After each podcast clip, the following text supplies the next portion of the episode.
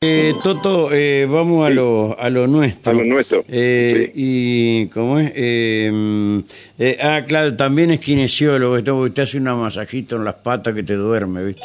Este, bueno. Ahí los, la, la gente del Paraná 26, ¿viste? Donde está el tanque y demás, eh, dice que ya de noche ya se les termina el agua y no, parece que no funcionan las bombas, no llega el agua, no le llega el agua al tanque, va, a varios no nos llega el agua al tanque, este, este, y, mm, eh, ¿qué puede estar pasando?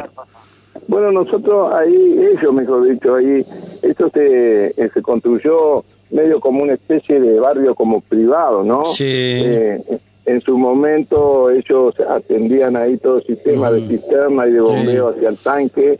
Bueno, después hubo un traspaso al, al municipio y bueno, se recibió eso en condiciones que no son las óptimas. ¿no?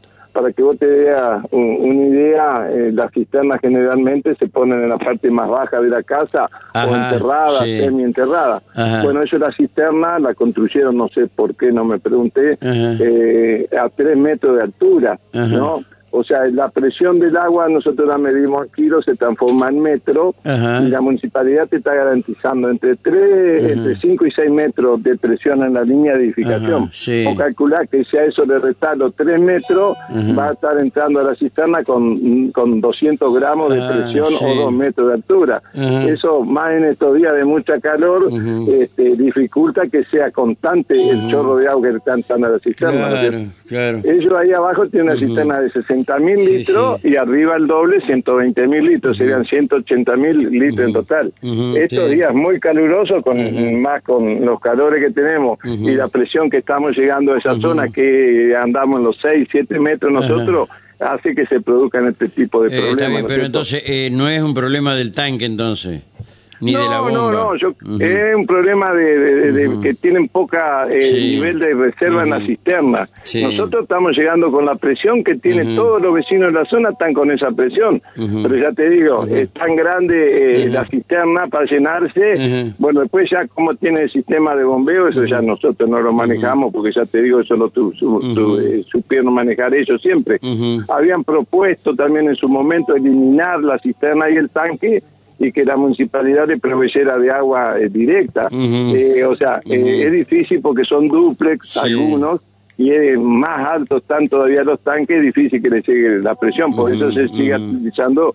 la cisterna y el tanque, ¿no es cierto? Ahí está aquí de la cuestión. Ah. Así viene el, el estofado. ujú. Y encima te digo que casi O'Higgins y Artigas, donde están ellos, eh, vendría a ser eh, la Garrigó, para que usted se ubique, Garrigó, y la continuación eh, desde Almafuerte hacia el sur, divide los dos centros distribuidores de Sí. agua. Parque del Lago por un lado Ujú. y aven- el centro distribuidor Ramírez por el otro. Justo eh, eh, vendría a ser la cola del centro distribuidor Ramírez, vendría a ser el barrio Paraná 26. O sea que si nosotros, o sea, se desangra antes de llegar ahí, ¿no es cierto? Pero bueno, por una cuestión geográfica también, Sí. más con la diferencia de altura que tenemos, es que se producen estos inconvenientes, ¿no es cierto? Está bien, está bien. Eh, bueno, mi querido, gracias por la deferencia Sí, que has te tenido con nosotros. ¿Y dónde Bueno. más estás teniendo inconvenientes en este momento? Eh, cortamos el suministro, acá en la parte noreste tenemos una rotura de un caño de 200 milímetros en la esquina de Almirante Verón y, y Rondó. Justo en la esquina, un caño de 200 sobre la vereda de Almirante Verón, así que tuvimos que interrumpir el servicio. Ya están trabajando los muchachos ahí, descubrieron la pérdida, pero para eso tuvimos que cortar el agua. Yo calculo que ma- aproximadamente para las 12 va a estar normalizado y bueno, eh, abrimos las válvulas y después va a Ajá. demorar un par de horas en recuperarse. Eh, está sería. está Ujú. perfecto. Eh, Mi querido Toto, gracias. ¿eh? Eh, te escuché también, Rubén, el Ajá. tema de, ¿De de Lilia, el hospital Ilia. Ajá, sí, sí. También, eso, bueno, la señora que llamó hace referencia a unas pérdidas que hay dentro de- del hospital Lilia. Eh, Bueno, esos son caños, como dijo un señor que trabajó en obras públicas, creo que dijo, eh, son todos caños por el propileno que sube de, de de lo que sería el ex hospital por unas columnas huecas que tienen, sobre que se han hecho cajones, por, por donde van los servicios, tanto de agua como de luz y, baja la cloaca por ahí. ¿Qué pasa? Nos dicen a nosotros, cerranos la, eh, la llave para que no, evitar que en el pasillo donde era el hospital eh, no venga más pérdida, pero dejamos todas las, las dos tiras que están construidas arriba del hospital sin agua.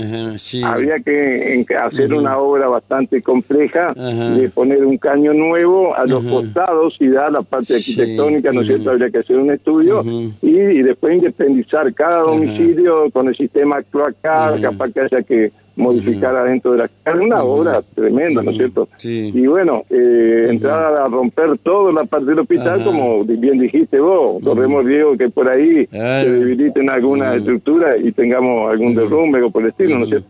Y era por eso quería aclararlo, ¿no? Eh, no depende. Eh, Nosotros sabemos que chorrea agua constantemente, desagota todo por casi cocranes, en fin. Pero bueno, eh, Si por nosotros fuéramos, vamos, cerramos la llave y nos sale más agua, pero perjudicamos a todos los vecinos que también la forma que se construyó eso, nunca se pensó que se iba a cerrar para hacer un hospital tampoco, ¿no es cierto? Está bien, está Así que vale la aclaración. Está bien, eh, Toto querido, te mando un fuerte abrazo. Gracias. Bueno, eh. igualmente. eh, gracias, hasta luego. Uh, no, bueno, no, que bueno, buscar. Eh, eh,